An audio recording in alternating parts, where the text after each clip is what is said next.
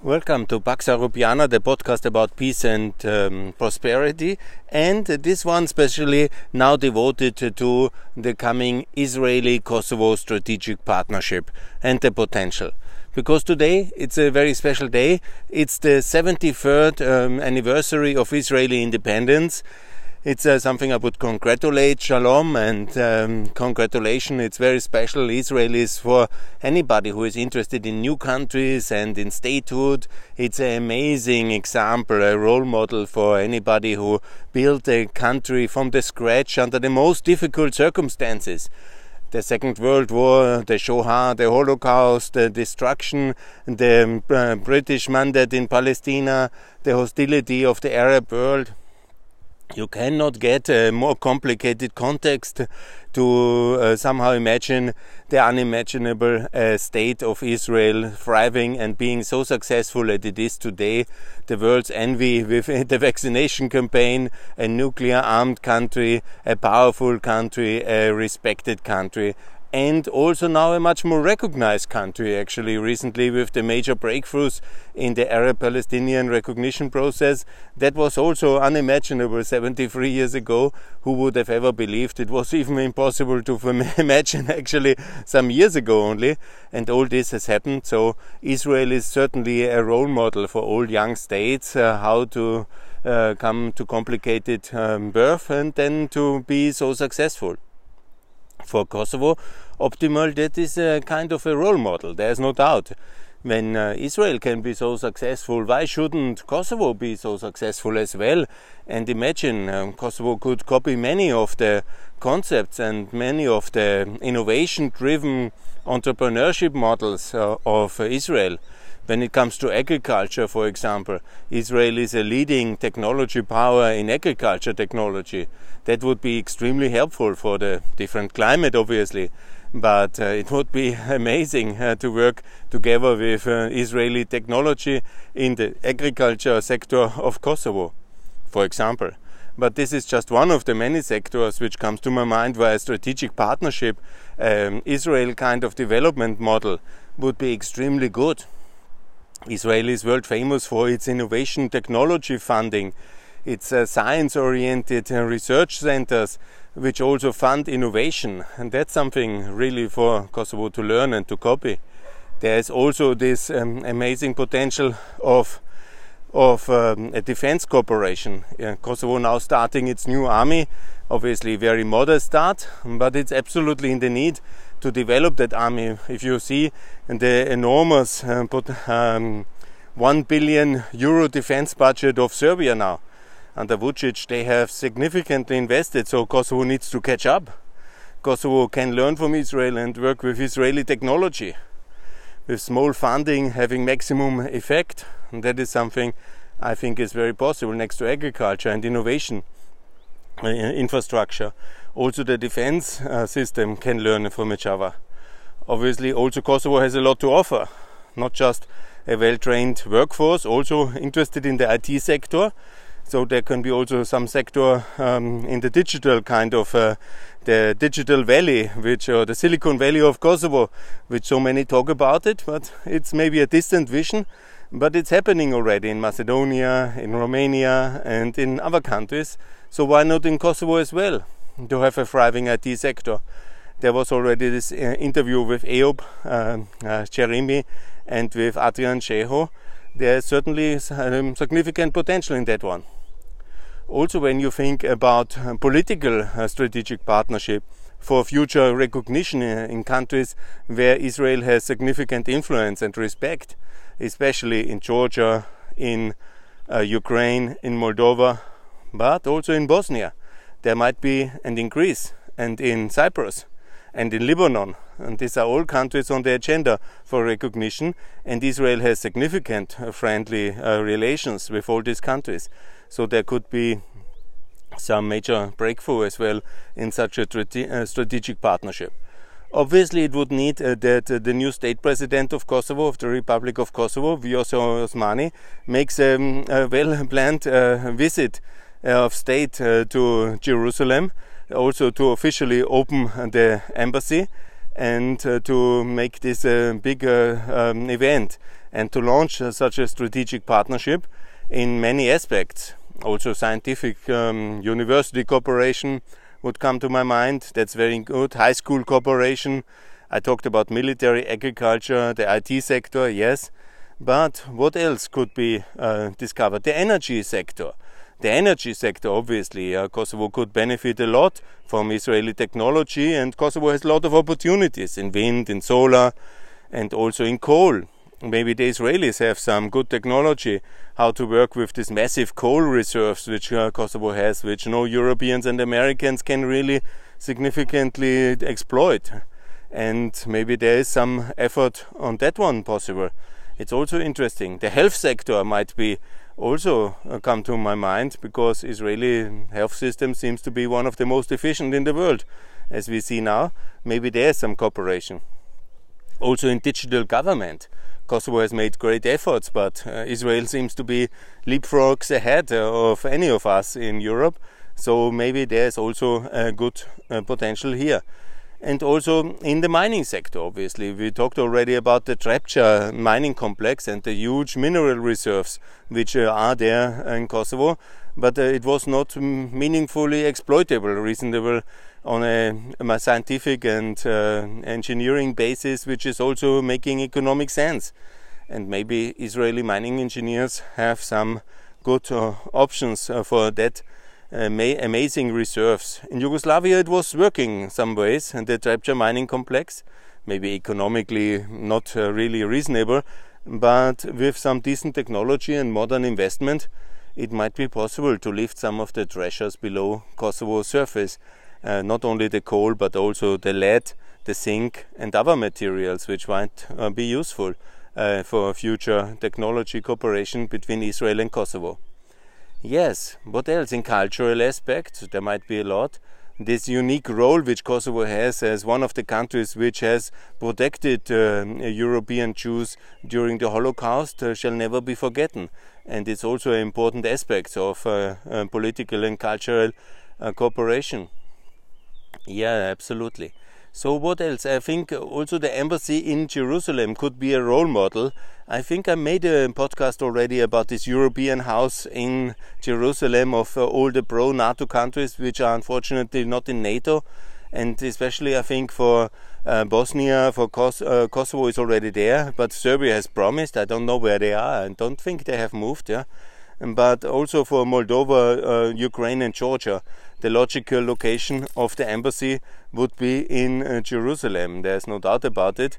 I'm not sure they will be able to sustain the anger of Erdogan because he was really kind of uh, bad eh, when it came to the project about relocating the embassy or lo locating the embassy of uh, of Kosovo to uh, to um, Jerusalem it's also a clear signal that uh, all these people who say that uh, Kosovo is such a Turkish proxy state, I see that especially in Greece and in Cyprus, and they are completely wrong.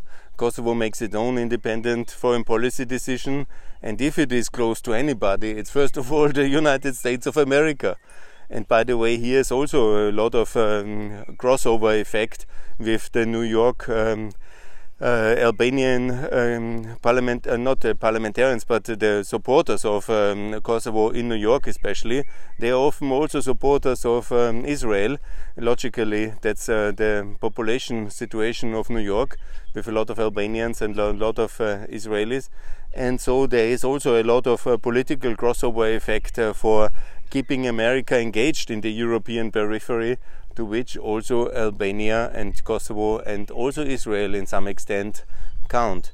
I have already made the case for um, all Balkan countries to join the EU customs uh, union, like Turkey is already, and to upgrade the relations of Kosovo towards a customs union with the European Union, and to do that also for the all Balkans, obviously, but also Israel and Lebanon and Jordan should join the EU customs union, a relation we have uh, with Turkey, which should not be unique with Turkey, because there is no reason why Turkey should have this uh, unique uh, relation with the European Union. As Ursula von der Leyen has mentioned, it's unique. But why? There could be also uh, this uh, same opportunities offered for all the countries of uh, Southeastern Europe and of the near Middle East I think it would be actually very logical to have all the former Ottoman Empire in the EU customs union, and uh, maybe that is uh, the way forward, especially to see also for this crisis in Syria. But that goes too far. Let's stay with Israel and Kosovo and what is the potential for that partnership. And I think it's very big. I think now with recognition in 1st of February the embassy opened and all this reconfirmation from the highest political officers of Israel and Kosovo and now the new formation uh, now it's really the question what to make out of it. How to fill it with um, life and potential and uh, with economic and political results. Because I've seen today on Twitter it was the first time then the um, head of the um, Kosovo office in Jerusalem. I think um, she has uh, she is a deputy ambassador, as I understand, or the consul. There is no full ambassador appointed, which should also come very soon, I think. And then she was at the celebration of the president, of the official reception of the president of Israel, and that was also a first, and it puts Kosovo further on the diplomatic uh, reality of uh, of course in Israel, but everywhere because that was certainly remarked worldwide. Yeah? So it was very special, and it's also the reason why I podcast now about uh, the Israeli uh, Kosovo strategic partnership, because now the task is to fill it with content, with ideas, with concrete proposals, and with um, what states do with each other when they are friendly, economic relations, obviously the issue of a free trade uh, agreement between Kosovo and uh, Israel, like Israel has now one with Ukraine. So the question is, what are the trade relations now of Kosovo and Israel? They have no free trade agreement, obviously, but they should have one. Yeah? Kosovo is in CEFTA. Israel has, to my best knowledge, free trade agreements with most of the other countries in CEFTA. So it's quite logically to have an Israeli Kosovo free trade agreement as next step to move forward and to pack a lot of special items into that one, like technology agenda, energy, and mining. All these things Kosovo can offer, and also maybe to have um, some potential for free movement. I don't know that now in Corona this is not very um, easy, but the summer will come, and I'm sure the travel situation will be an issue. What is exactly the visa relation between Kosovo and uh, Israel? And two, is there already a free agreement to travel free between Kosovo and Israel once both countries are open again from the pandemic situation? It would be very beneficial. A lot of Israelis might be interested to visit Kosovo um, first time and, and, then to see also this beautiful part of the world and, and then also to learn about the history of the whole Balkans. Israelis love to travel, they are everywhere. They would also love to see uh, some of the monuments. Actually, some of the museums, Kosovo, I made already one podcast about it, uh, could be also better prepared, the history of Kosovo in museums. But, and I've written a lot during my time as Austrian Kosovo Society chairman about the need for that to present the Kosovo history, especially the recent history, better in museums. But there's already a lot in progress and a lot is done. So that's of course something which would be very interesting for a lot of uh, tourists now that Kosovo is open, recognized. I think also Israeli tourist operators can come and put Kosovo on their Balkan agenda. And the itinerary include uh, Pristina, Prizren, the beautiful Prizren, and a lot of history to tell. And this would be also fantastic. Skopje to see as well, obviously, visit Tirana it would be an amazing, unforgettable tour. Also to see the Liberation War, a museum which Kosovo should still build, and I'll make a separate podcast about that one when the time comes. But this is, I think, about Israeli Kosovo partnership. Uh, it has a lot of potential, and it is uh, very important uh, also to have this religious aspect and the multicultural aspect I think it would be wonderful to feel that now intensively with uh, content and to really get the best for Kosovo, but also for Israel out of this new and intensified partnership. I've already uh, broadcasted and podcasted about Israel's NATO membership and the case of a two state uh, settlement. That is obviously also on the agenda. And we have to work in that direction. And so, also for Israel, it's good to have a strong ally in Kosovo and Kosovo can be, um, yeah, Israel can be sure about that Kosovo will be absolutely supportive of Israel wherever in the future because the recognition was a monumental achievement and something where everybody can only be proud who was involved. Now, a lot of people claim to have been involved, and I know some of them, and I'm very honored by that. And you know, good things have many fathers and many mothers, and so it's uh, everybody who has been involved in that one can be very proud about this unique achievement, this historic breakthrough. And also, it took some time, obviously.